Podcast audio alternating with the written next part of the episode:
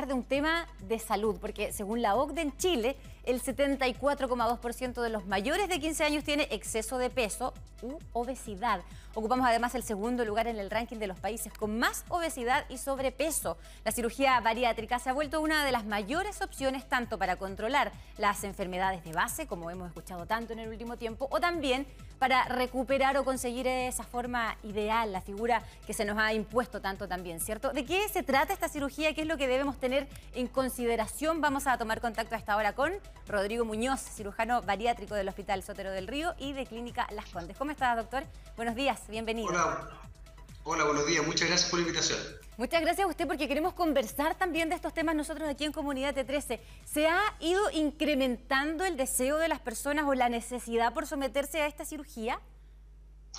Bueno, la verdad es que lo que hemos visto lamentablemente durante los últimos años es que la cantidad de personas que viven con obesidad en nuestro país, y como usted muy bien lo decía al principio, eh, en adultos y también en adolescentes ha ido aumentando. Y el problema es que el exceso de peso no es un problema estético ni visual.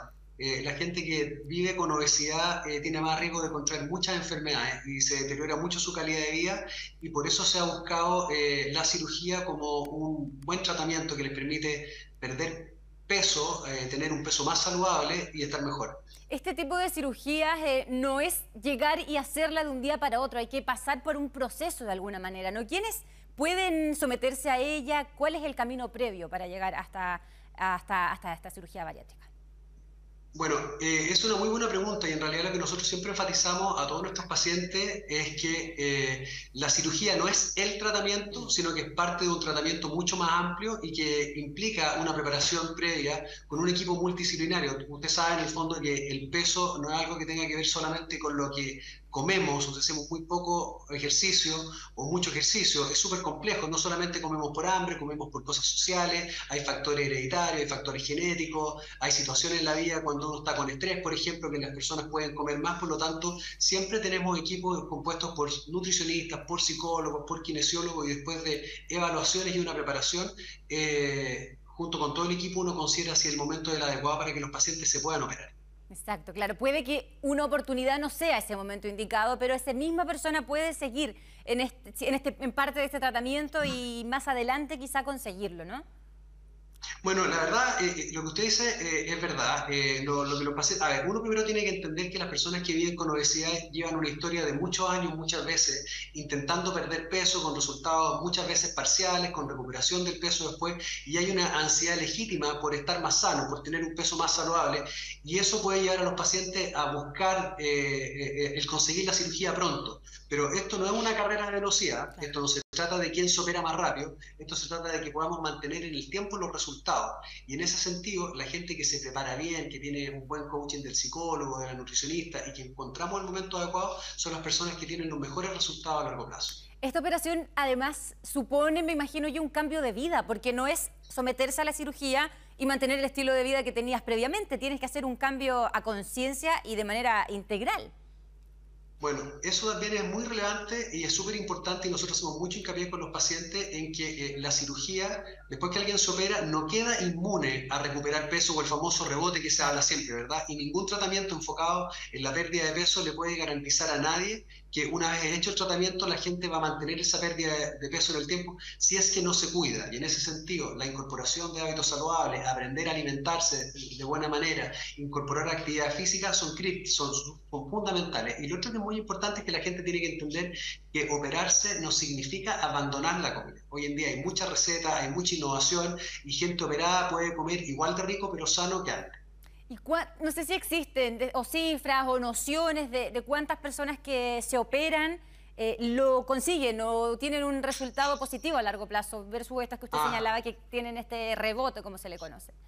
Sí, lo que pasa, Tantal, es que eh, hoy en día tenemos un enfoque que es muy pesocéntrico, ¿verdad? Eh, en el fondo, el éxito lo medimos solamente si el paciente pierde una cantidad de kilos determinada o si regana o si recupera un poco de peso.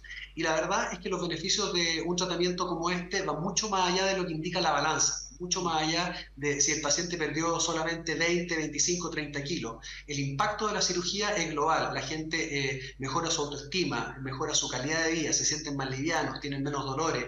Hay muchos marcadores metabólicos en los exámenes, hay resolución de enfermedad, de hipertensión, de diabetes. Eh, y eso incluso en pacientes que puedan recuperar un poco de peso, cuando uno lo compara con su versión eh, sin este tratamiento, eh, incluso habiendo recuperado un poco de peso, pero estando operado, tienen mucho menos riesgo de tener complicaciones cardiovasculares. Y lo que se sabe hoy en día, tal es que en general, en grados menores o mayores, hasta un 20, un 30% de los pacientes pueden recuperar un poco de peso.